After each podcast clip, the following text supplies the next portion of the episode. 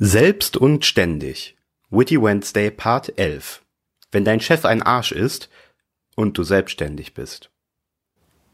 Mein Chef ist so ein cooler Typ. Er hat sich gestern beim Feiern so besoffen, dass er mir heute freigegeben hat. Das ist ja cool. Was arbeitest du denn? Ich bin selbstständig. Der Witz ist alt und nicht von mir, sorry. Aber es ist auch der perfekte Einstieg ins Thema. Wenn du selbstständig bist, dann hat das nämlich einen ganz eindeutigen Vorteil. Du bist dein eigener Chef, Projektplaner und Kollege. Aber es gibt natürlich auch einige Herausforderungen. Du bist zum Beispiel dein eigener Chef, Projektplaner und Kollege. Daher unser heutiges Thema, die zwei größten Herausforderungen für Freelancer. Erstens, Disziplin. Chefs können nervig sein. Es gibt Aufgaben, die will man nicht machen, sie sind aber nötig. Es gibt Tage, die Überstunden erfordern, nicht cool, aber notwendig. Wenn man einen Chef hat, dann hat das nicht nur den Vorteil, dass jemand einem die Aufgaben reindrückt, die man gerne aufschieben würde, man kann auch ganz lässig seinen Frust outsourcen. Tief im Inneren weiß man nämlich oft, dass es nötig ist, jetzt das zu machen, was man eben machen muss, aber es geht viel leichter, wenn man danach in der Kneipe über den arschigen Chef schimpfen kann. Über wen soll ich mich denn aufregen, wenn ich selbstständig bin? Soll ich ein Bild von mir selbst vor meine Dartscheibe hängen? So macht das nun wirklich keinen Spaß. Sich selbst zu disziplinieren kann hart sein. Das fängt beim Aufstehen an, warum sollte ich mir freiwillig den Wecker auf 6 Uhr stellen, und weitet sich auf die Tagesagenda aus.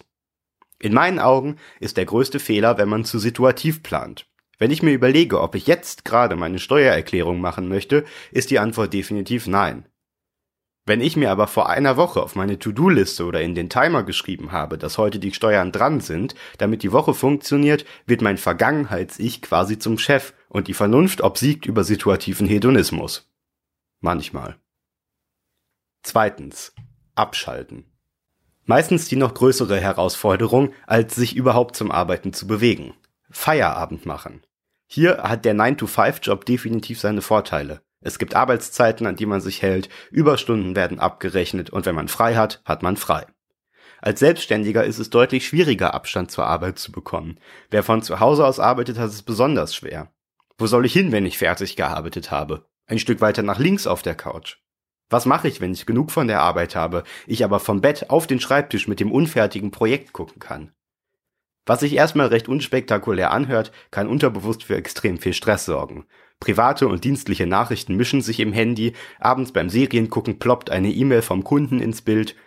Selbstständig arbeiten heißt selbst arbeiten und vor allem ständig arbeiten. Die Kunst ist es, eine maximale Trennschärfe zwischen dem privaten und dem beruflichen Raum zu schaffen. Abends die Dienstnummer stumm schalten, die Mails zum Schweigen bringen und, wenn man es schafft, für räumliche Trennung sorgen. Sei dein Lieblingschef. Die Faustregel ist, sei der Chef, den du dir wünschst. Nimm dir kurz Zeit, um zu reflektieren, wie du dir einen idealen Arbeitgeber vorstellst. Wann muss er mit dir streng sein? Wo brauchst du Hilfe? Aber auch, wo liegen deine Stärken? Wo soll dir keiner reinquatschen? Und dann entwickle Mechanismen, Tagesstrukturen und Strategien, wie du als dein Chef erstens schaffen kannst, was du schaffen musst und zweitens einfach mal die Klappe hältst. Stay witty.